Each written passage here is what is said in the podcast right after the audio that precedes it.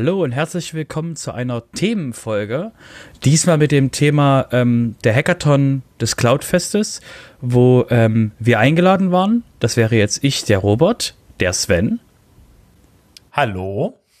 Und die Jessica. Hallo. Es ist so schön, deine Stimme im Podcast zu hören. Ähm, Genau, also einfach mal so als, als Kontrast zu den, zu den äh, etwas äh, trockenen, langweiligen, langen Themen, die sonst Udo und ich immer so erzählen, ist immer ein Traum, äh, dass du da auch im Podcast bist.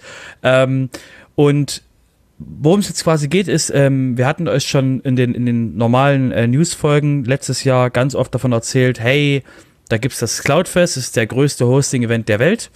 Und ähm, das findet, das findet eigentlich jedes Jahr in, in Rust statt. Das ist der, der ähm, Europapark in Rust.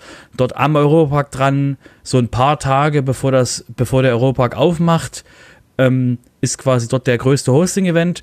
Der ist jetzt aus irgendeinem, ich weiß nicht mehr genau warum, ist jetzt zwei Jahre lang eigentlich ausgefallen gewesen. Und ähm, jetzt ist es eben nachdem da ähm, eben alles behördlich geklärt wurde, was eben abstandmäßig, äh, im, eben Ko kontaminierungsmäßig, was eben was, was machen müsste, um eben so ein Event stattfinden zu müssen, stattfinden zu lassen, wurde es eben jetzt ermöglicht, dass das Cloudfest stattgefunden hat. Deswegen wurde auch der Hackathon vorher gewesen und der Hackathon ist vom Prinzip her so, dass man sich so, sag ich mal, so 100 Leute schnappt, äh, die vorher Projekte einreichen können und dann setzen sich Leute zusammen, die auch von ganz unterschiedlichen ähm, Bereichen kommen. Und die sind dann dort äh, für ein paar Tage an dem, an einem Eventort, also an dem Eventort, bekommen, werden quasi versorgt mit Essen und mit Trinken, haben eine Location, haben Strom, haben Internet und können dementsprechend coole Dinge machen. Und bevor wir euch jetzt die einzelnen Projekte vorstellen und was da passiert ist und wo dementsprechend Jessica und Sven da was gemacht haben, ist die allererste Frage, die ich den beiden sagen, die ich den beiden fragen will, ist, das war ja in Person. Also, falls ihr jetzt gerade zugehört habt und denkt euch, ja, na klar, online, Zoom, klasse, hui. Nein, nein, nein, das war in Person, so echt mit Menschen anfassen und die so antippen und die bleiben danach stehen und so. Und wirklich so anfassen, technisch. Und deswegen ähm, so die Frage an, an euch beide, wie war das so, so einen echten Event nach zwei Jahren Pause zu haben? Also, wenn ich da mal anfangen darf, äh komisch und vertraut gleichzeitig, wenn man es mal kurz zusammenfassen will. Einfach weil man so lange nicht mehr auf einem Event war, war es komisch, aber es war auch irgendwie vertraut, weil du hattest auch natürlich auch so ein paar bekannte Gesichter, euch beide zum Beispiel oder halt auch einige andere aus der WordPress-Community. Und ja, das war halt einfach spannend dann auch wieder und äh, so mal zusammen zu sein und dann auch für gerade die Themen, die wir hatten, auch mal wieder die Köpfe zusammenzustecken. Ja, ich ähm, war natürlich, also nach zwei Jahren überhaupt gar keine Veranstaltung mehr, war das natürlich echt mal wieder ein Segen, irgendwie Menschen zu sehen irgendwie und nicht die ganze Zeit irgendwie online irgendwo ähm, ja, äh, ja, irgendwelche Leute in irgendwelchen Fenstern zu bestaunen, sondern einfach mal wieder so eins zu eins Gespräche zu haben. Ne? Also dann irgendwie äh, ja, Leute zu sehen da. Also ich meine, ein paar von den Leuten habe ich auch, äh, beziehungsweise einige Leute aus der WordPress-Community habe ich ja auch immer wieder getroffen, also wie, beispielsweise den Thomas oder so. Ähm, Matthias und äh, Jessica und äh, habe ich ja auch öfter gesehen, dich ja weniger, weil du ja ein bisschen weiter weg wohnst. Ähm, aber trotzdem war das, äh, äh es war auf jeden Fall äh, ja schön, also wenn nicht sogar sehr schön, weil es einfach, es ist, es ist einfach was anderes, als das Ganze online zu machen. Genau, um, um den anderen mal so, äh, die, die senken so, wer war das, wer war denn da? Ähm, können wir euch mal ein paar Namen, Namen erzählen, die halt auf dem, auf dem Hackathon mit waren. Und zwar ganz wichtig, die wichtigste Person für mich ist die Carol, ähm, die eben Head of Hackathon war. Das heißt, die war vom Cloudfest die Person, die sich darum kümmert, dass der ganze Hackathon passiert ist. Und ich weiß nicht, Jessica und Sven, wie es euch geht, aber das war die Person, mit der ich permanent in E-Mail-Kontakt stand und die halt dafür gesorgt hat, darauf musst du achten, hier musst du hin, das sind die Sachen, die du beachten musst und sowas. Das heißt, die war eben dementsprechend dafür da, dass der Event überhaupt stattfand, überhaupt organisiert wurde und auch die hat auch die Leute sich quasi dann geholt und ähm, dann eben Alain, weil Carol, ähm, den Zusammenhang den, muss jetzt aber erklären, glaube ich. Den Zusammenhang? Ja, nicht jeder kennt Alain und Carol. Äh, dann, dann eine, eine, eine Sache. Auf jeden Fall, ähm, ihr wollt die beiden kennenlernen. So, das ist quasi, das ist quasi der, der, der, ihr, ihr verpasst was, wenn ihr die nicht kennt. Und äh, Alain und, ähm, und ähm, Carol sind verheiratet und sind in der WordPress-Community seit, ich würde sagen, WordCamp Vienna, WordCamp, WordCamp Europe Vienna.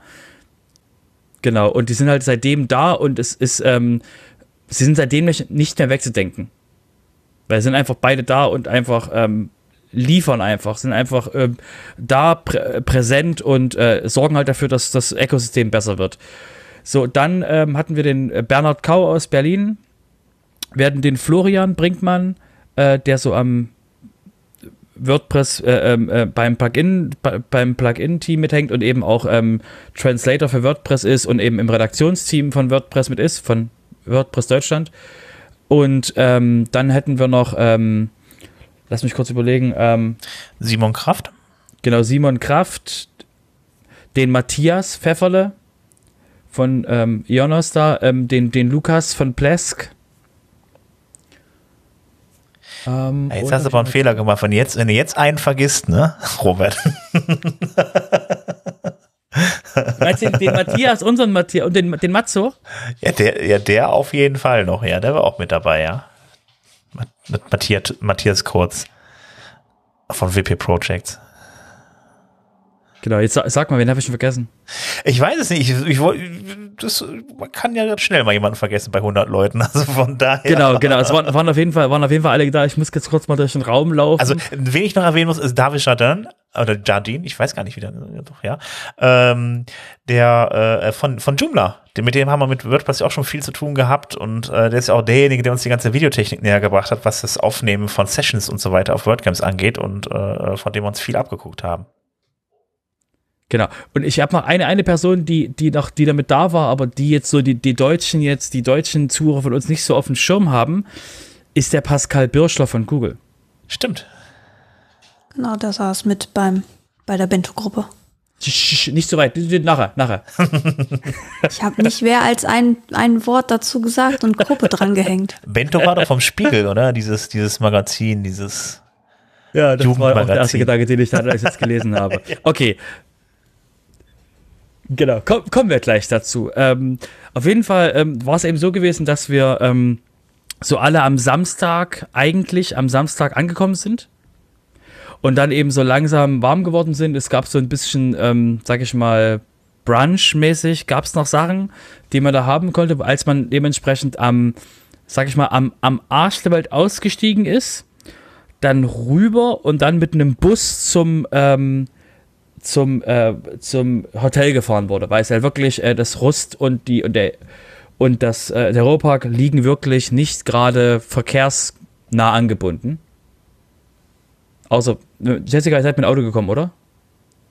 Ja, ich bin mit dem Auto hin und ich dann bin dann äh, später mit dem mit dem Zug zurück. Also ja, ich weiß, was du meinst. es ist wie gesagt ein Erlebnis, wenn man damit, wenn man, wenn man öffentliche Verkehrsmittel ankommt. Genau. Auf jeden Fall ähm, haben wir uns eben dann dort zusammengesessen und dann wurden die Projekte eben aufgeteilt. Die ähm, Sprecher, also die Verantwortlichen von den Projekten sind äh, da nach vorne gekommen, haben ihre Projekte angekündigt und haben eben dafür vers versucht, Leute zu motivieren. Dann wurden die Tische aufgeteilt, die wir hatten, wo man eben sitzen kann und ähm, dann haben sich so Leute an den Tischen versammelt und dann ging es eigentlich dann relativ schnell los und ja, dann war es auch schon wieder quasi Abend und nächsten Tag hat sich das dann am Sonntag wiederholt. Manche haben auch ein bisschen länger gemacht nachts. Und ähm, genau, deswegen wollen wir euch mal ganz kurz die Projekte vorstellen. Und zwar, ähm, eins der Projekte, die, die wir hatten, äh, ich mache die Liste einfach mal so, wie sie auf der Webseite gerade noch steht, ist die ähm, Automate Daily Document Workflows. Das war so ein ähm, Angebot, dass jemand eine, ähm, eine Blockchain oder eine Signierungschain hat, um eben Dokumente selbstständig zu signieren, ohne eben auf eine zentrale Signierungsstelle zugreifen zu müssen, sondern eben seine eigene haben zu können, um eben dort dementsprechend ähm, ja, das den Menschen so nahe zu bringen.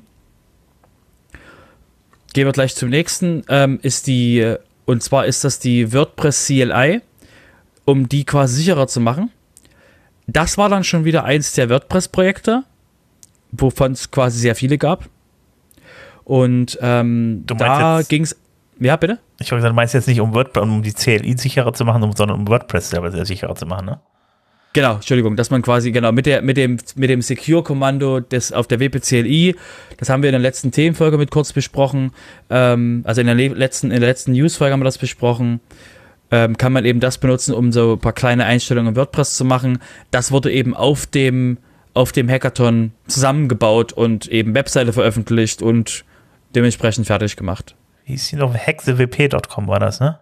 Genau. Das fand ich aber ein ziemlich cooles Tool irgendwie. Ich weiß nicht, ob du gleich noch näher drauf eingehen wolltest, aber ich fand das. Äh wir können, wir können, wir können uns quasi, wir können jetzt direkt über die Tools reden, um halt nicht nochmal draußen rumzulaufen. Genau. Um Leute nachher abzuholen. Deswegen können wir jetzt gleich, habt ihr, was ist eure Meinung zum Hackte, Hackte WordPress?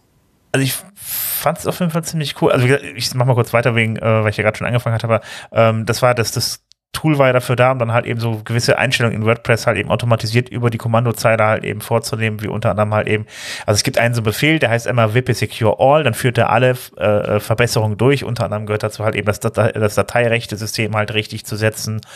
Ähm, was war dann noch, dann den Text, den, den, die, die, Editoren innerhalb von WordPress abzuschalten, ähm, entsprechende Security, also entsprechende Header zu setzen für, für die Sicherheit.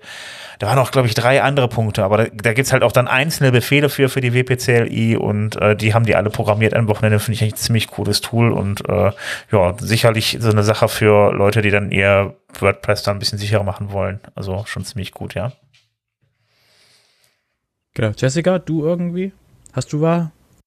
Also ich habe mir das tatsächlich noch gar nicht weiter angeschaut. Ich habe das ja nur dann mitbekommen in der Präsentation äh, dann am Schluss, was sie da, wo sie es vorgestellt haben. Aber es hörte sich alles sehr, sehr rund an. Ja, und, und jetzt nochmal für alle, die jetzt schon ein bisschen tiefer drin hängen. Nein, das war nicht das Projekt von Alain. Wobei, er, man muss dazu erwähnen, ich meine, Alain ist ja halt eben der eigentlich Hauptmaintainer mittlerweile von WPCLI und äh, äh, nee, der hat da nicht mitgemacht. Hat mich auch gewundert. Ich habe auch erst gedacht, als ich dann, bevor ich dahin gedüst bin, äh, äh Alain kommt auch, okay, WPCLI, das ist er bestimmt, aber nein, hat er nicht gemacht, tatsächlich nicht. Genau. Ähm, kommen wir zum nächsten Projekt. Und zwar ist das die ähm, äh, Performance Environment ähm, für den WordPress Core. Und zwar waren das die Menschen, die, ähm, äh, es ist so quasi gestartet gewesen von, von Plattform SH und von ähm, Blackfire.io, was so ein Performance-Optimierungs-Dings ähm, ist für, für WordPress und so eine Applikation ist das. Und also so ein Tool, was man nutzen kann. Und ähm, die haben eben sich hingesetzt und haben ein Environment gebaut, was eben mit dem, mit dem Plattform-SH-System zusammenarbeitet, um dort eben dafür zu sorgen, dass Metriken rauskommen, um eben wirklich messen zu können, ob eine Änderung an WordPress oder ein, ob irgendwas im WordPress Core eben, wie das verbessert werden kann. Und das Coole daran ist, die wollen das sogar weitermachen. Mhm. Also es war, äh, es macht, es nimmt einfach Performance-Messungen am WordPress vor, oder? Habe ich, hab ich Genau, also sie macht Performance-Messungen und schickt die quasi zu einem, ähm, zu einem Google, zu einem, also nicht zu einem Google, auch, auch zu einem Google Data Suite zum Auswerten und die haben halt quasi ihre, ihre, ihren SAS-Service genommen und haben den quasi in, den, in so einen Tool, äh, in so eine Suite reinpushen lassen, um eben da wirklich auch Sachen rauslesen zu können, halt, die halt wirklich nicht nur in ihrem Tool sind, sondern eben wirklich ähm, im größeren Sinne dann eben auch von Core-Leuten und von anderen Leuten mit äh, analysiert werden kann. Jessica, du noch? Hast du noch was damit?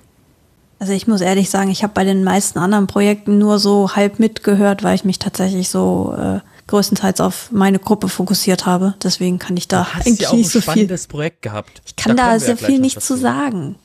Ja, das ist ja gut. Du hast, du hast ja auch ein spannendes Projekt gehabt. Da kommen wir ja gleich noch dazu. So, kommen wir erstmal zum nächsten und zwar ist das das Joomla und TUF Secure Updates. Das äh, klingt jetzt für alle, die es zuhören, so, oh Gott, WP Sofa, jetzt reden wir über Joomla, na toll, dann mach mal. ähm, der Hintergrund war, das war sogar der Gewinner des Events, weil die, der Hintergrund ist, dass die, ähm, das TUF ist so eine Art Framework, mit dem man ähm, Updates signieren kann. Jetzt erinnern wir uns mal so vor, für alle Alten unter euch, vor so circa 10 Millionen Jahren gab es in WordPress das Thema hey, ähm, wie können wir machen, dass der, dass die Updates, die in WordPress kommen, die auf den, die auf den Installationen überall rauskommen, dass wir sicher sind, dass die nicht falsch sind. Also nicht gehackt, nicht irgendwas quasi, dass, ich, dass die gut sind. Und das Thema wurde dann vom WordPress Core beantwortet mit, ah, lassen wir mal. Wir stellen sicher, wir, ge wir gehen einfach davon aus, das passt. Mit noch ein bisschen Magie hinten, links und rechts und so. Aber es ist quasi, dass, dass wir das nicht jetzt, äh, wir haben jetzt keine signierten Updates in WordPress. So. Ähm, und was die jetzt gemacht haben bei, bei den, beim, beim Joomla-Projekt ist, die haben dementsprechend dieses Signierungssystem, was die haben, was es eben schon gab, das haben die eben jetzt für Joomla fertig gemacht während des Hackathons und haben eine, ein, eine Binary oder ein CLI-Kommando, was es für Drupal gibt, jetzt ähm, so weit fertig gemacht, dass es eben wirklich jetzt auch auf dem aktuellen Python funktioniert, weil das eben in Python geschrieben ist, die Serverseite und haben halt die Client-Seite im Joomla eben eingebaut. Das heißt, die können jetzt demnächst ähm, ihre Updates signieren. Das ist schön für Joomla. Und für Drupal. Und für Und Drupal. möglicherweise irgendwann für WordPress. Möglicherweise. Die Grundlage ist da. Das ist, war, das war da quasi mit das Hauptding gewesen, dass halt die, dass halt diese Signierungsgeschichte halt so weit weg war, dass es eben in WordPress niemand interessiert, äh, niemand interessiert hat. Und deswegen ist es halt jetzt so schön, dass es eben, ähm, dass eben Joomla vorangegangen ist. Drupal könnte das jetzt auch benutzen und eben auch andere Systeme, die eben ähm, mit diesem TUF-Framework arbeiten wollen. Genau, also die haben ja, die haben ja ein fertiges Framework da genommen, irgendwie, hat der David erzählt.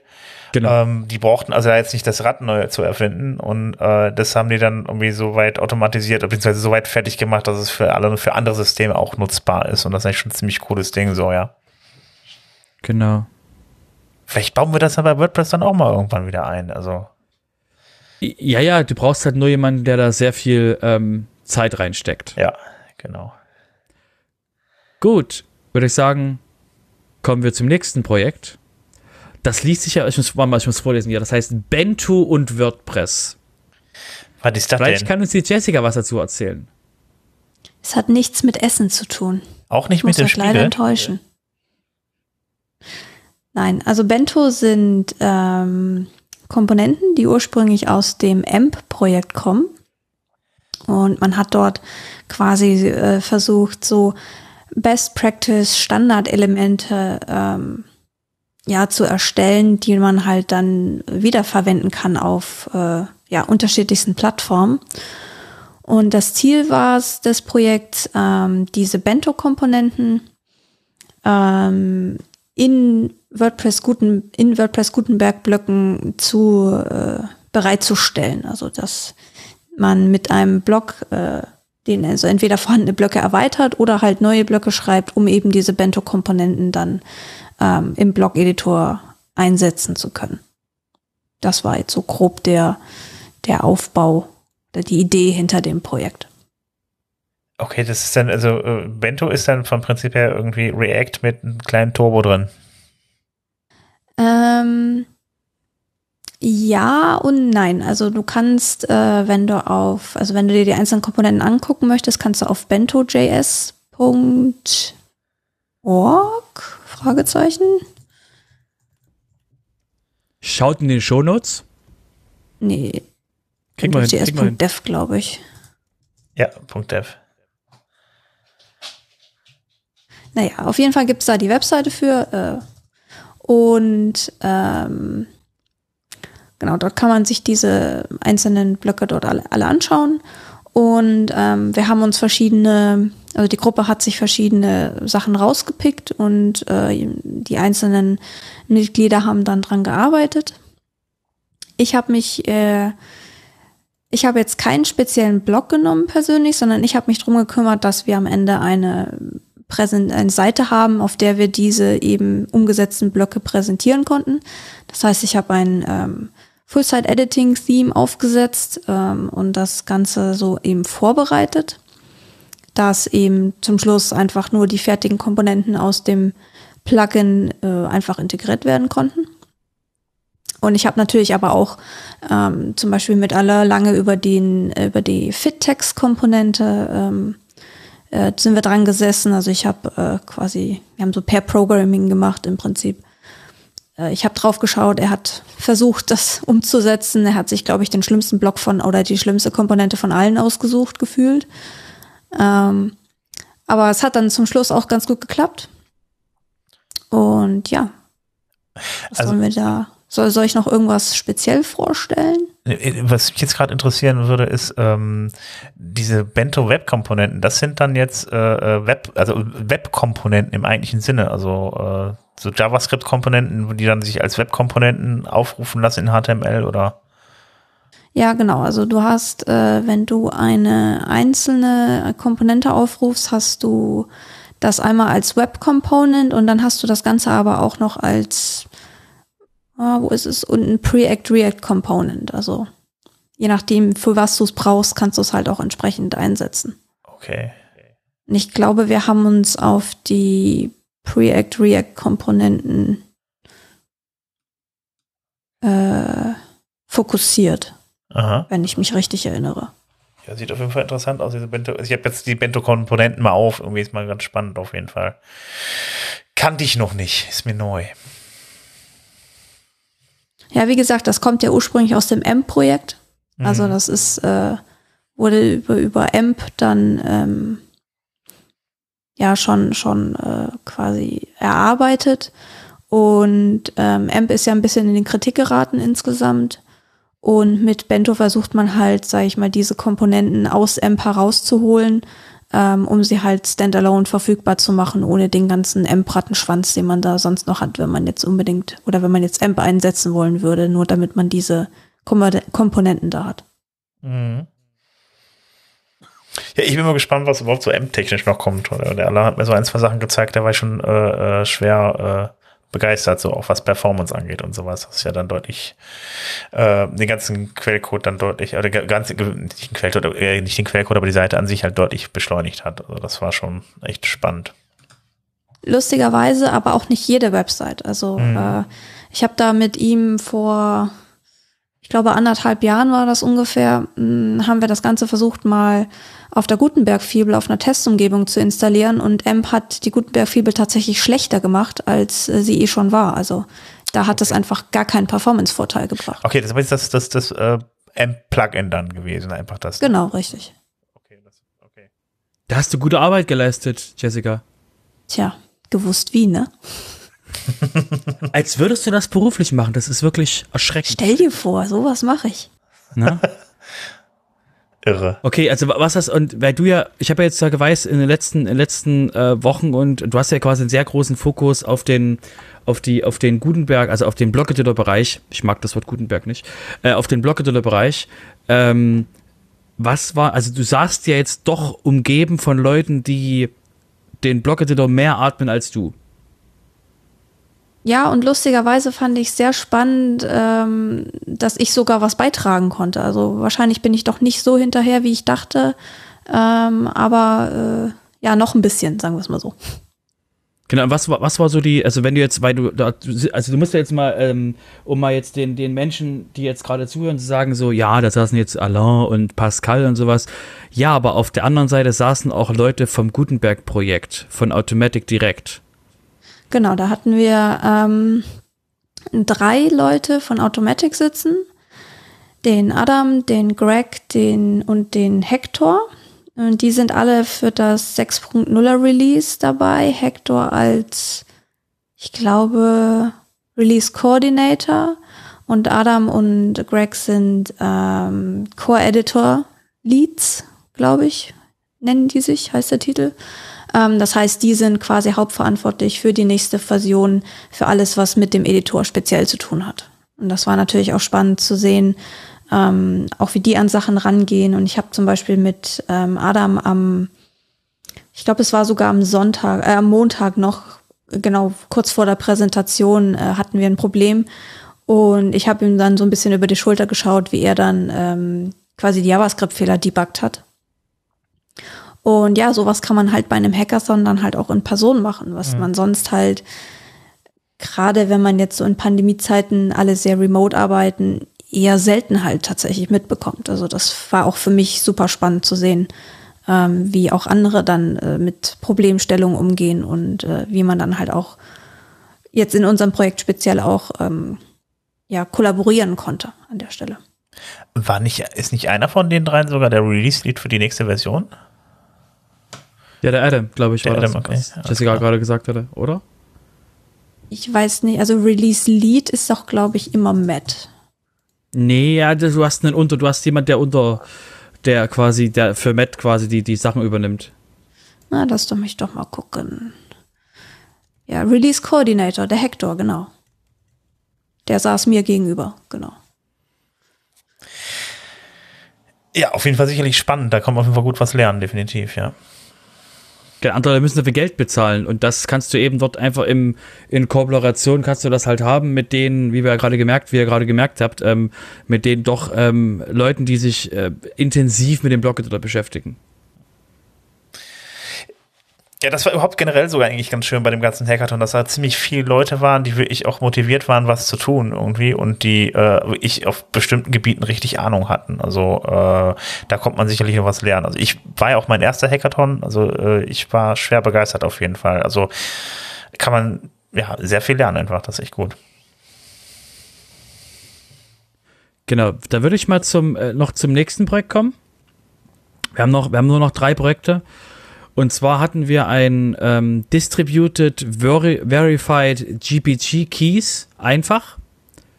Und ähm, das war quasi von dem Andreas, Andreas Heigel, der jetzt quasi in, in der PHP-Welt sehr, sehr aktiv ist und der hat eben dort äh, mit verschiedenen anderen Leuten saßen eben zusammen, wie kann man viel einfacher eben äh, PGP-Schlüssel, um zum, um eben ähm, sicher kommunizieren zu können, wie kann man die viel einfacher ähm, eben verteilen. Und da war es eben dann so gewesen, dass sie am Ende ein Formular hatten, wo man das eben reinlädt und dann da dementsprechend ähm, relativ einfach das prüfen kann. Genau. Falls keiner von euch dazu was zu sagen hat, würde ich kurz aufs, auf das total spannende Indie-Web kommen. Mhm. Okay, dann mache ich gleich mal das WordPress und die Indie-Web. Das war das Projekt von Matthias Pfefferle. Äh, wenn ihr etwas näher an der WordPress-Community dran seid und mal in einen Vortrag oder in ein, in ein Thema kommt, wo Matthias Pfefferle redet, wird es eigentlich um das Indie-Web gehen. Jetzt fragt ihr euch, was ist denn das für ein Hippie-Zeug? Und ähm, genau das ist quasi der Gedanke dahinter. Und äh, der Gedanke dahinter wäre, was ist, wenn wir eine dezentrale Kommunikationsform, also eine dezentrale Kommunikationsplattform haben. Also keine Plattform, die irgendjemand gehört, sondern jeder hat sein eigenes System, jeder hat seine eigenen, seine eigene Welt und ist aber durch das Indie-Web mit den anderen Webseiten verbunden, kann dort kommentieren und das kann quasi dort Aktivitäten haben zwischen den, zwischen den Webseiten, aber eben trotzdem basierend auf einem, einem auf einem offenen Prinzip und nicht auf einem Produkt von irgendeinem, von irgendeinem großen Anbieter.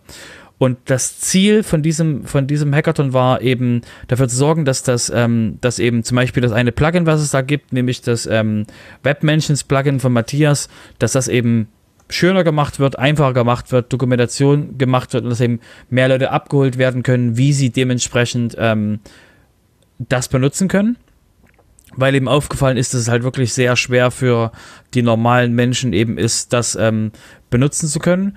Und ähm, da gab es eben sehr viel Feedback, wo eben auch die Frage war, okay, wie kriegen wir das Thema IndieWeb überhaupt den Leuten besser verkauft, besser interessiert daran, das überhaupt benutzen zu können? Was hat ein User davon? Welche Erwartungshaltung setzt er daran? Dann wurde nochmal auf ein anderes Plugin geguckt, was eben eine Verknüpfung zwischen zum Beispiel Instagram und deinem, deinem eigenen System, zum Beispiel WordPress hat, wie man, was man da machen kann. Und da ging es eben nochmal, wie, wie man eben das leicht onboarden kann, so einen Service, der eben nur die Verknüpfung herstellt, der eben nicht quasi permanent gebraucht wird, sondern eben nur für die Verknüpfung. Und ähm, da war es eben sehr spannend ähm, zu sehen, okay, wie kann man aus sowas, aus sowas Freiem wie dem Indie-Web irgendwie so eine Art gänsefüßischen Produkt draus machen, dass Leute interessiert sind, das zu benutzen. Also ich fand das äh, total spannend. Ich bin ja sehr überrascht gewesen. Ich kannte sowas überhaupt noch gar nicht. Die äh, Idee dahinter ist ja eigentlich dann, ähm, das das Problem ist ja eigentlich, dass die ganzen sozialen Netzwerke halt eben alles bei sich dann hatten. Also äh, ähm, da wurden dann Blogs verlinkt und so weiter. Da, da, da hat sich eigentlich alles gesammelt ähm, an Informationen, also gesagt Links zu Seiten, zu anderen Netzwerken und so weiter. Das ist dann halt immer in den, hat immer in den sozialen äh, Medien stattgefunden und irgendwie will man mit diesem Indie-Web halt eben so diese diese Unabhängigkeit auch wieder zurückholen, indem man dann halt dem die die die den kompletten Kommentarbereich, so habe ich das zumindest verstanden, halt eben deutlich äh, attraktiver macht, dass dann halt eben dann auch nicht nur die Kommentare drin stehen, sondern auch Erwähnungen auf Twitter und von anderen Portalen und von wie zum Beispiel Instagram und so weiter und dass diese Sachen dann unter dem eigentlichen Blogpost stattfinden. Das fand ich eigentlich eine ziemlich coole Idee, weil dann wirklich dann auch die ganzen gesammelten Reaktionen, die auf so einem Blogbeitrag entstanden sind, halt eben dann auch wann dann da wieder äh, äh, stattfinden, wo der Ursprung war. Also die Idee finde ich schon sehr schön und äh, das kann man sich auch einfach installieren, dieses äh, dieses Plugin und äh, es hörte sich auch nicht so kompliziert an. Ich habe es leider noch nicht installiert, aber ich habe das manchmal vielleicht beim Sofa.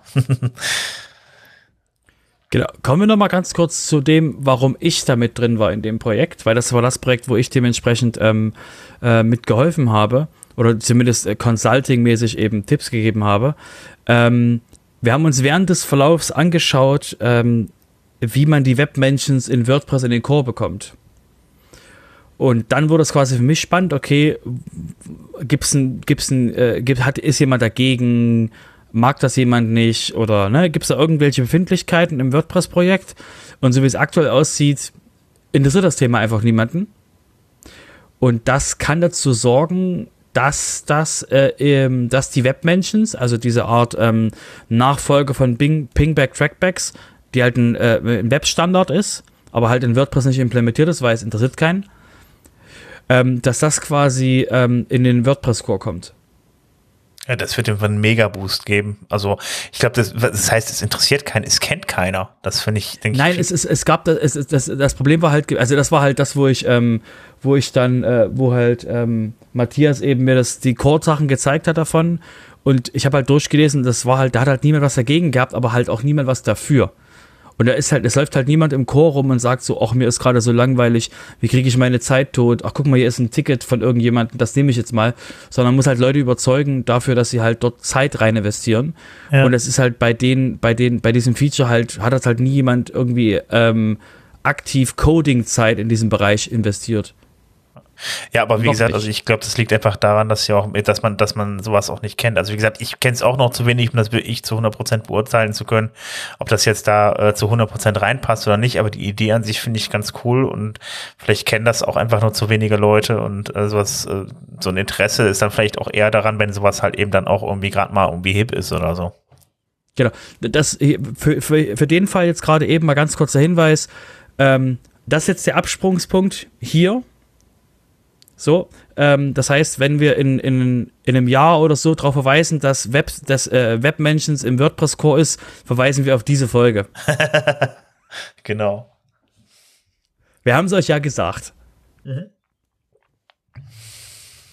Okay, ähm, damit würde ich sagen, kommen wir zum ähm, letzten Projekt auf der Liste, von dem uns wahrscheinlich Sven was erzählen kann, sondern das Thema ist ähm, Local WordPress Spam Protection with Anti-Spamby. Und das, den, das Wort Anti-Spamby habe ich schon mal irgendwo gehört. Genau, genau. Also das äh, ähm, Anti-Spamby ist ein Projekt von ähm, ursprünglich von Sergio Müller, gehört jetzt zum Plugin-Kollektiv.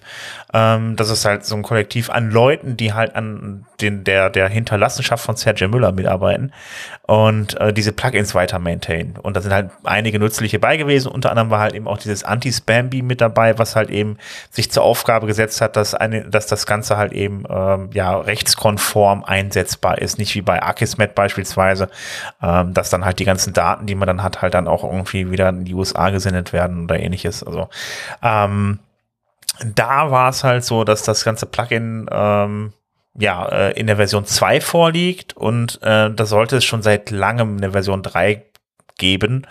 Ähm, ja, das äh, hat aber dann nie eine Version 3 gegeben und ähm, ja, dann haben wir uns da mit einer Mannschaft an Leuten hingesetzt, uns die ganzen Sachen mal angeguckt und vom Prinzip her, ja, äh, wurde fast das komplette Plugin äh, neu geschrieben. Also ähm, der komplette Code wurde überarbeitet, weil wenn man sich den Code jetzt anguckt, der ist nicht sonderlich strukturiert, der von der Zweier-Version und ähm, das war, es hat sich alles in drei Dateien abgespielt. Das war also praktisch, man sagt immer so schön, ein Monolith war das. Und äh, mittlerweile spielt sich das, glaube ich, innerhalb, also mindestens 20 bis 30 Dateien ab, die halt entsprechend strukturiert und aufgegliedert sind. Und äh, der Code sieht komplett anders aus. Es sind insgesamt 15.000 Zeilen Code gegangen. Dafür sind 4.000 neu dazugekommen. Also äh, hat sich von der Struktur deutlich verbessert. Und äh, ja, wir sind zwar nicht ganz zu 100 Prozent fertig geworden, aber äh, der, der gröbste Teil steht auf jeden Fall und ist jetzt die Basis für die neue Version 3.0. Cool. Und das, was du am, dein Learnings, was du da jetzt hattest, also hast du da irgendwas Spannendes zu berichten? Äh, mein Learning, was ich da hatte, also pff, ja, also ich habe dann, ja, also für mich jetzt war jetzt kein kein riesen Learning dabei. Also ich meine, ich habe mit, mit den Leuten dann da zusammengearbeitet. War interessant halt, wie, wie wir uns dann abgesprochen haben, die Sachen dann halt eben dann da äh, äh, zusammenzubringen, irgendwie mit mehreren Leuten an so einem Projekt in so einer kurzen Zeit ist dann doch auch so eine Sache. Also ähm, ähm, das ist, ist gut, auf jeden Fall gutes Stück Arbeit. Also insgesamt waren das ja irgendwie anderthalb volle Tage, die man Zeit hatte, das Projekt dann zu machen. Am ersten Tag wurde dann halt eben ein bisschen gesprochen, halt eben so, wie machen wir das Ganze und so weiter. Dann war Kleinigkeiten schon angefangen, dann war ein voller Tag da und dann ging es dann auch am dritten Tag, war ja dann vom Prinzip her nur ein halber Tag, bis 12 Uhr sollte man dann ja auch so weit, weitestgehend durch sein. Ähm, also sagen wir mal so, wenn ich was draus gelernt äh, habe, ist das, dass man mit einer, mit einer, mit einer kleinen Truppe und zwei Tagen Zeit schon relativ viel auf die Beine gestellt bekommt. Der Vorteil einem Hackathon. Ja, ja, das ist natürlich dann, dann bleibt man halt eben auch eher dran. Man will ja was geschafft bekommen irgendwie und äh, ja, äh, ging, äh, ja, war auf jeden Fall spannend zu sehen, was dann in der Zeit dann halt eben steht und äh, ja, doch. Also das ist war jetzt war jetzt so mein Learning und äh, man, ich habe mir das ich habe das Plugin mal gesehen, wie es arbeitet und wie dieses Spam, Spam Protection funktioniert und äh, was ja dann auch noch dann da reinkommen, äh, reingekommen ist, beziehungsweise ähm, was aber noch nicht so ganz fertig war, das ist die, äh, äh, dass wir halt eben da eine Schnittstelle bieten wollen für die, äh, für für Dritt, äh, für für Plugins, also für für andere Plugins, Third-Party-Plugins und dass sie halt die Schnittstelle nutzen können, die Filter benutzen können von dem von dem Anti-Spam-Bee. Das war auch dann noch eine Sache, äh, was natürlich super ist, äh, wenn man dann beispielsweise ein eigenes Kontakt- oder Formular-Plugin hat oder irgendwelche irgendein Plugin hat, wo Daten eingegeben werden können, wo es vielleicht ein bisschen ja, wo Spam bei rumkommen könnte, äh, äh, macht das natürlich Sinn, das dann da einmal dadurch zu jagen. Ja, ich würde mal sagen, dann ähm, wäre das das, äh, wäre das damit dementsprechend mal abgerundet, welche, welche, welche Teams da waren und welch, was, um was es ging. Ich würde euch ja ganz kurz nochmal ähm, die einzelnen Gewinner äh, dementsprechend ähm, äh, vorstellen, weil wir hatten verschiedene Kategorien gehabt. Das heißt, wir hatten die, also die, der, Gesamt, der Gesamtgewinner und eben der Gewinner im Social Media Engagement war das Joomla-Projekt mit ihrem TUF. Dann hatten wir noch das andere, war die beste Präsentation. Das hat, die, das, hat das WPCLI-Projekt gewonnen. Ähm, und das äh, Performance-Team, also das Performance-Optimierung mit, mit Blackfire und äh, mit dem, für den WordPress-Core, ähm, das hat quasi das, den Most Efficient Team, den Award haben, haben die gewonnen. Mhm ich muss ganz ehrlich sagen, also, äh, also mir waren jetzt die Preise herzlich egal. Ich glaube, das war das auch vielen anderen auch. Also ich, für mich muss da so eine, so eine Bewertung eigentlich gar nicht wirklich vorgenommen werden. Also ich finde das. Genau, aber das, das war was, was, was eben die Leute auch extra gesagt haben. Also das war vom letzten Jahr war das eben diese letzte, diese noch ein bisschen Anspornung, um ja. eben äh, dementsprechend noch so ein bisschen so freundschaftlich eben äh, so ein äh, bisschen Competition zu haben. Das war halt was, was die, was die Teilnehmer der vorherigen Hackathons als ähm, Optimierungsvorschlag gegeben hat. Ja, ach so, ja gut, aber ich habe es als total unnötig empfunden am Ende, weil man halt eben nach zwei Tagen was auf die Beine gestellt bekommt, man hat ein Ziel gehabt und man hat halt eben so innerhalb der Gruppe dann halt eben so so so, so ein Ziel gehabt, was man verfolgt hat und äh, ich denke mal, da ist auch keine Ahnung. Gut, kann man machen, äh, ja, Also muss aber nicht. Okay. Ähm, Jessica, hast du noch was, was du, was du zum äh, Zusammenhang ähm, äh, mit dem, mit dem, ähm, mit dem Cloudfest Hackathon sagen willst? Also nur nochmal für alle, die zugehört haben, äh, nochmal, das war wie gesagt, äh, wir hatten, ähm, wir haben die Anreise, Abreise bezahlt bekommen, also mit äh, Zugticket, wenn man das wollte. Das war for free vom, vom, vom, äh, vom Cloudfest und eben auch ein ähm, Hotel, also Hotel bezahlt, wo halt genau dieser Hackathon stattgefunden hat. Das war halt auch dabei. Und ähm, es ging halt auch bis Abend, bis weit ab, bis spät abends in die Nacht, weil wir halt auch einen, äh, einen reichlich gefüllten Kühlschrank mit, äh, je, mit sehr vielen Getränken hatten. Ja, es gab, also eine hätte, also es gab eine Person, ich weiß gar nicht, wie der hieß, aber der saß dann auch an einem Projekt mit dran bis boah, vier, fünf Uhr morgens hat er noch gesessen und Sachen gemacht irgendwie. Der hätte eigentlich einen Einzelpreis äh, verdient. Der auf jeden Fall. Fleißpreis. Fleißpreis auf jeden Fall. Er saß dann mal hinter da hinten. Wir hatten so ein paar, wir haben ein paar Bierchen getrunken und dann ging das immer so, ey, ist er noch da? Yeah. Das ist, war sehr lustig und hat echt auch Spaß gemacht. Also alles in allem war es echt klasse Wochenende. Also willst du damit sagen, wir sollten die Contributor Days auf drei Tage erweitern? Äh, das Format hat mir an sich sehr gut gefallen, ja, dass man halt da zusammensitzt, ist jetzt auch kein Workshop gewesen, sondern dass man sagt, pass auf, wir haben, nehmen uns das und das vor, genau, das ist ja auch da bei den Contributor Days so, irgendwie man da nicht, äh, bei, das, bei den Contributor Days ist es ja noch vielleicht ein Stück weit anders, da geht es ja erstmal darum, in erster Linie, um die Leute anzulernen, die mit in die Community reinzubringen.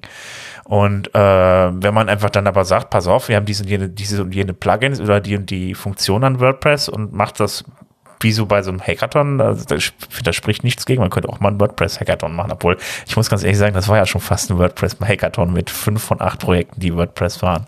Ja, sag das nicht so laut. Wir haben sowieso schon genug ähm, von den anderen Systemen schon äh, mit, mit Augenrollen. Da haben die das gesehen. Ja, es tut mir leid. Ich kann es ja wieder rausschneiden. Nein, aber wenn, ja, wenn du das, wenn du das so nimmst, wenn ich da jetzt noch mal drauf einsteigen darf, ähm, das Problem bei einem klassischen Contributor Day, an einem WordCamp, ist einfach, es ist im Prinzip nichts anderes als Onboarding. Weil du kommst aufgrund des Zeitmangels, weil das ist ja meistens nur ein, ein Tag, und äh, der Tag ist dann, du musst erstmal ankommen, du musst dir deine Gruppe suchen, da wird alles mal vorgestellt und so weiter und so fort. So, dann gehen, sind zwei Stunden schon mal rum. So, dann hast du noch irgendwie, keine Ahnung, vier bis sechs Stunden und dann sollst du halt was produktiv machen in den vier bis sechs Stunden wirst du aber erstmal angelernt, wie kommst du in Slack, wie komme ich äh, in, in die Repositories, wie kann ich mir meine lokale Installation aufsetzen. Du kommst ja in effektiv gar nicht, zu gar nichts im Prinzip. Außer vielleicht beim Polyglots-Team, wo du relativ unkompliziert tatsächlich an, an Übersetzungen mitarbeiten kannst. Aber jetzt sage ich mal Core-Arbeit oder jetzt so Programmierarbeit, wie wir sie jetzt beim Hackathon gemacht haben, sowas habe ich auf einem Contributor Day noch nie erlebt, ehrlich gesagt weil einfach die Zeit nicht dafür da ist. So hast du, so bei dem, bei jetzt bei dem Hackathon hast du halt spezielle Projekte. Klar haben wir uns am Anfang auch noch abgesprochen, so was ist das Ziel, was wollen wir tun, wie können wir das nach Möglichkeit alle, alle relativ schnell arbeiten. Da wir aber alles professionelle Entwickler sind, konnte jeder halt für sich einfach eine lokale Umgebung aufsetzen und hatte das halt innerhalb von einer Viertelstunde alles fertig, so dass jeder halt arbeiten konnte. Aber wenn du halt einen Contributor Day hast, wo du Leute dabei hast, die das noch nicht gesehen haben oder die das nur hobbymäßig machen oder die das einfach mal sich angucken wollen, dann musst du denen halt alles bis ins fast ins kleinste Detail erklären. Und das ist einfach der große, große Zeitfresser bei so einem klassischen Contributor Day, äh, den du halt bei so einem Hackathon nicht gehabt hast. Und klar, natürlich hatten wir so gesehen faktisch zwei Tage zwei volle Tage. Da kann man natürlich auch mehr machen als in drei Stunden, wenn halt dann alles mal gesetzt ist und die größten Fragen geklärt sind. Also ein Hackathon ist ja vom Prinzip her eigentlich so ein Contribu Contributor Day für Fortgeschrittene. Wie so die Leute, wenn das wirklich das erste ist, wirklich, ist wirklich für Einsteiger so ein, so, ein, so, ein, so ein Contributor Day, um die Leute da reinzuholen irgendwie.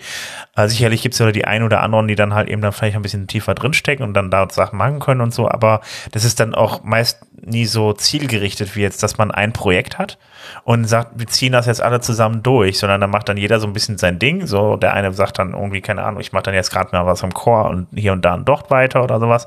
Aber habe ich nie so, nie als so zielgerichtet irgendwie erlebt irgendwie. Und wie gesagt, also die Zeit, genau, das ist halt so ein Punkt, äh, da hast du natürlich deutlich mehr Zeit dann dafür. Das macht äh, sehr viel Sinn. Wobei ich eine Sache noch anmerken muss, ähm, was von Anfang an, also am Anfang fand ich das Wort Hackathon schon so ein bisschen irreführend, weil das nichts mit Hacken zu tun hat. Also nichts mit dem Hacken, was man so lang, landläufig über Hand, äh, unter Hacken versteht. Also hat nichts mit äh, Hackern oder so zu tun. Es ist einfach, es geht ums Projekt entwickeln. Äh, da muss ich gerade reinhusten.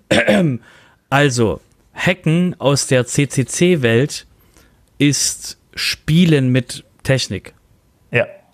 Also quasi Tinkering, weil es quasi so das Wort, was mir am spontansten einfällt im, im, im Deutsch, also im Englischen, was halt rankommt. Das ist halt Hacking wirklich dieses, dieses äh, Ausmessen, ob quasi wie cool man irgendwas ähm, verbi verbiegen kann.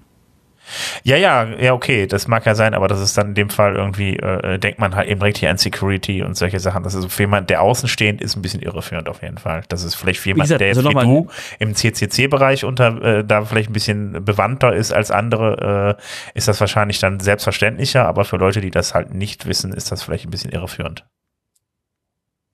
Ja, es, es, es, hast recht, das Wort ist quasi für Hacker normal.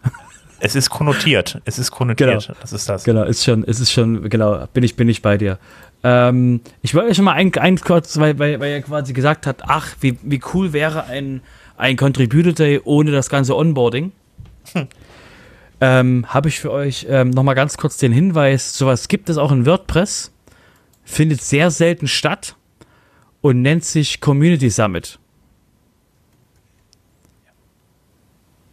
Das hatten wir schon in WordPress, ist schon lange her. Und ähm, der Hintergrund ist halt dort gewesen, man kommt halt nur mit Einladung rein. Mhm. Und dort wird halt aktiv, werden Dinge weggearbeitet, mehrere Tage lang. Und ähm, das halt viel mit ein, so dieses so, ah, wie cool wäre es, einen Contributor auf, dem, auf der Art zu haben. Haben wir, dann ist halt kein Onboarding. Mhm. Ja, kann man darüber, kann man mal drüber nachdenken für die Zukunft, ob man vielleicht sowas hier auch mal macht, so ein Format. Also, ähm, ja, weil man auch gerade auch bei WordCamps, aber dann nämlich dann auch dann häufig auch irgendwie auch Einsteigerthemen hat und es ist halt eben vom Prinzip her auch Frontalunterricht, ne? Genau. Bin ich ganz großer Fan von. Deshalb bist du mal ähm, am Hallway-Track unterwegs, ne? Genau.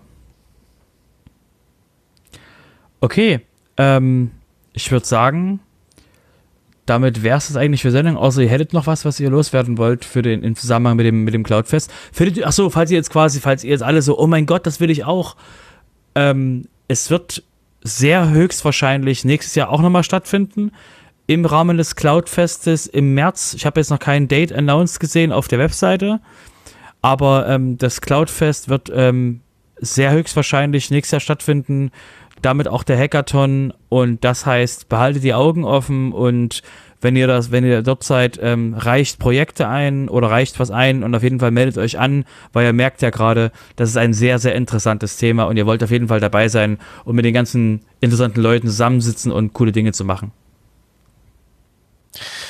Gut, ähm, dann bleibt jetzt noch, ist ja noch eine Sache, äh, du hast noch mit jemandem gesprochen.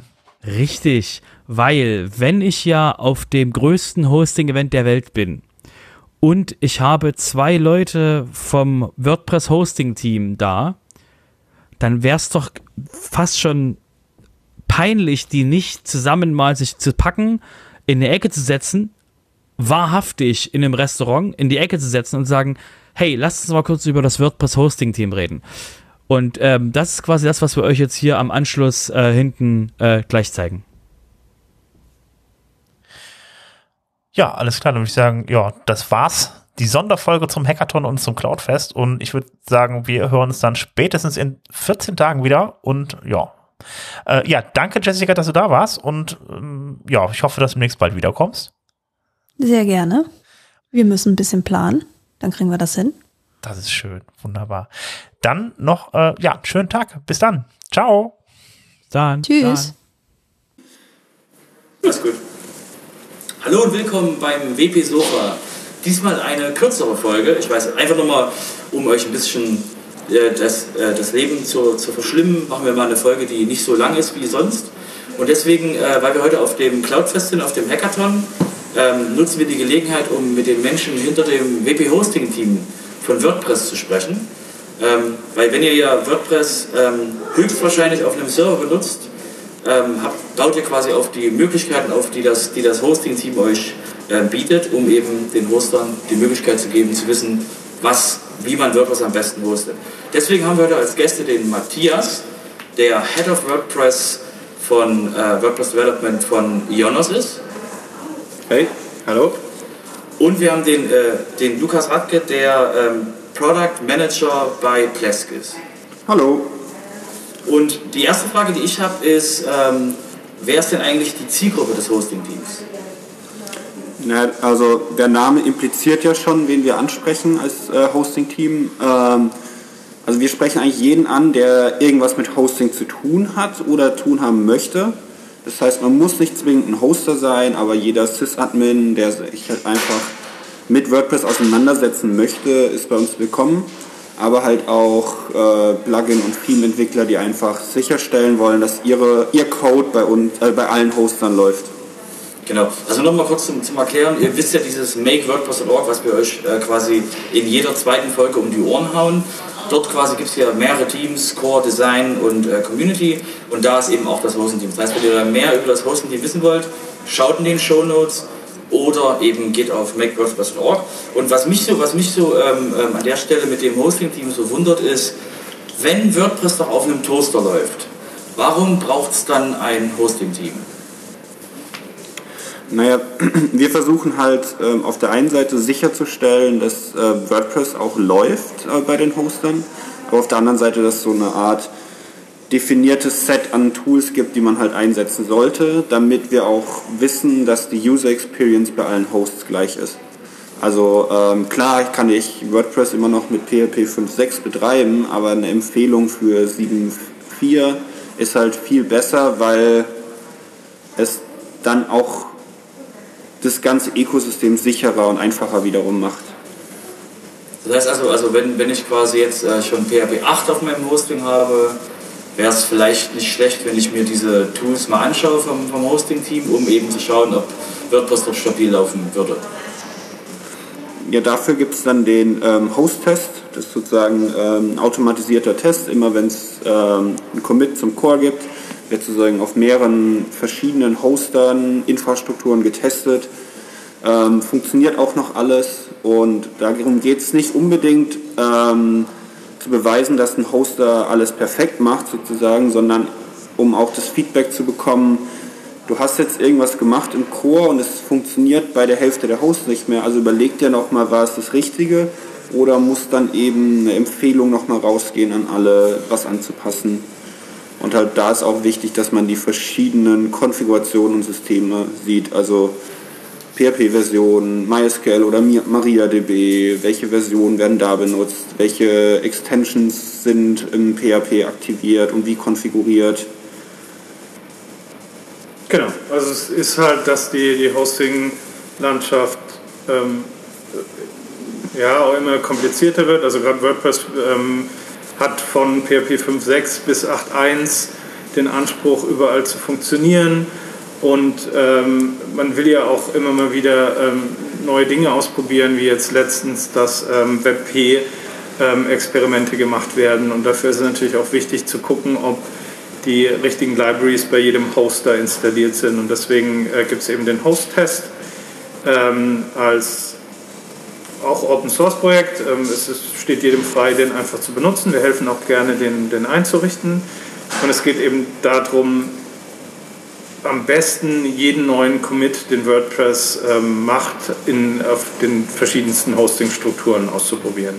Aktuell funktioniert er immer nur auf einem Environment, aber es spricht nichts dagegen, ähm, sich verschiedene Accounts anzulegen und dann alle durchzutesten. Aber wir arbeiten auch daran, dass man eben verschiedene ähm, einmal Hosting-Strukturen, also dass man, ähm, wenn man selbst als Hoster Cloud ähm, Cloud-Hosting anbietet für WordPress und Shared Hosting, dass man die zwei ähm, Produkte testen kann, dass man aber auch verschiedene, äh, verschiedene PHP-Versionen testen kann. genau, und da geht es auch nicht darum, die letzte Version von WordPress immer zu testen, sondern wirklich die letzte oder aktuellste Development-Version. Also wirklich ähm, auch um andersrum der WordPress-Community zu zeigen, was ihre Änderungen ähm, bei Hostern auslösen könnten. Also bringt uns hoffentlich ein bisschen näher zusammen. Das heißt also, wenn, wenn ein Hoster, wenn, also wenn jemand, der, der im Hosting aktiv ist, wenn der dann eben sich diese Tools runterlädt und Dokumentation befolgt, wie das, wie das quasi eingerichtet werden soll, wie melden Sie sich denn am besten bei, bei, bei euch oder bei, bei WordPress? Ähm, auf der Make ähm, WordPress Hosting Seite ist, ist eine kleine Anleitung. Am Schluss ist das, ähm, läuft das alles über Git. Ähm, es gibt einen Git-Repo, ähm, bei dem man einfach ein Issue anlegt mit den, den Zugangsdaten, äh, mit denen man drin sein möchte.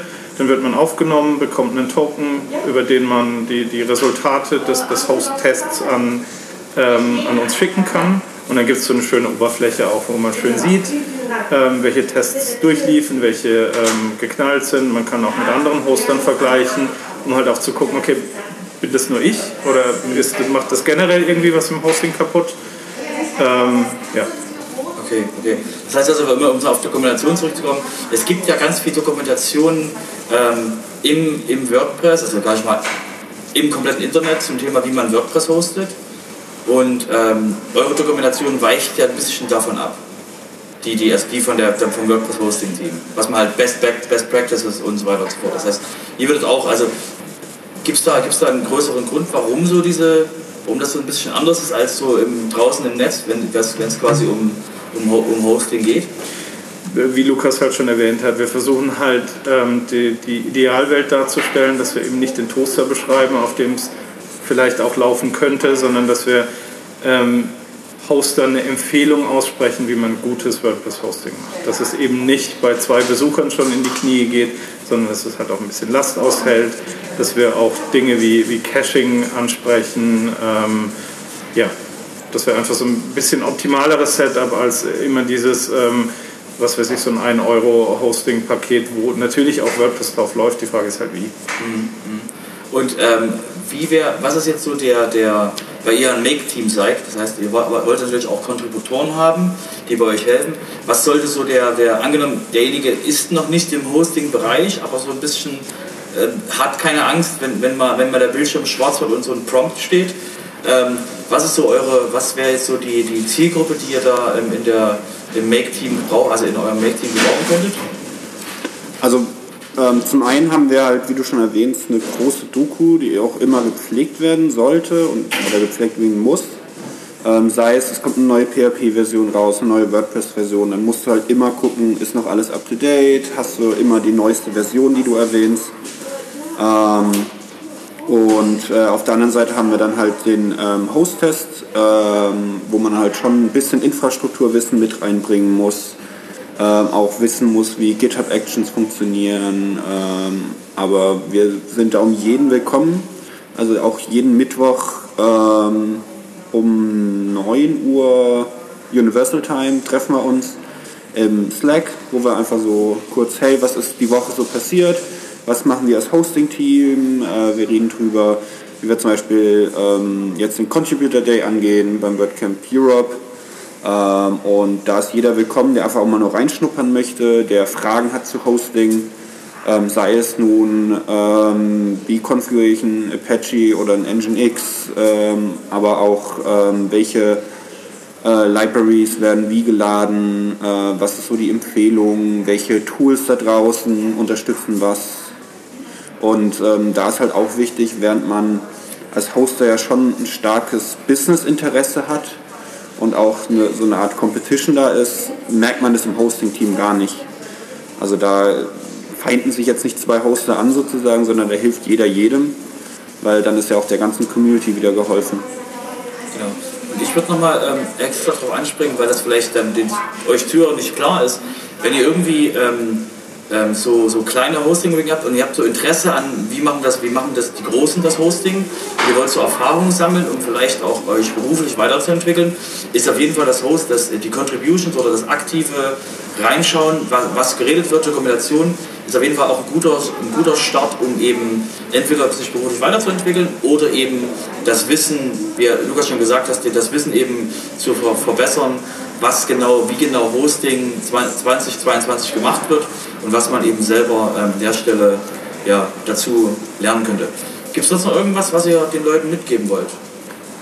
Nochmal der Aufruf, man muss kein Hoster sein, man muss nicht beim Hoster arbeiten, um mitzumachen. Ähm, wir sind über jeden froh, der vorbeikommt. Genau, ich glaube, die Grundvoraussetzung ist, dass man Interesse dafür hat und dass man eben aktiv mitgestalten möchte und alles andere lässt sich irgendwie erlernen oder man bekommt sehr schnell Hilfe. Sehr schön. Gut, vielen Dank für das ähm, spontane, das spontane Gespräch hier und ähm, äh, viel Erfolg, dass ihr helft, dass WordPress besser gehostet werden kann und dass quasi die Menschen, die WordPress tagtäglich benutzen, eine bessere, ein besseres Erlebnis haben und nicht quasi langsame Seiten, wo sie zwei Caching-Plugins brauchen. Danke dir, Robert.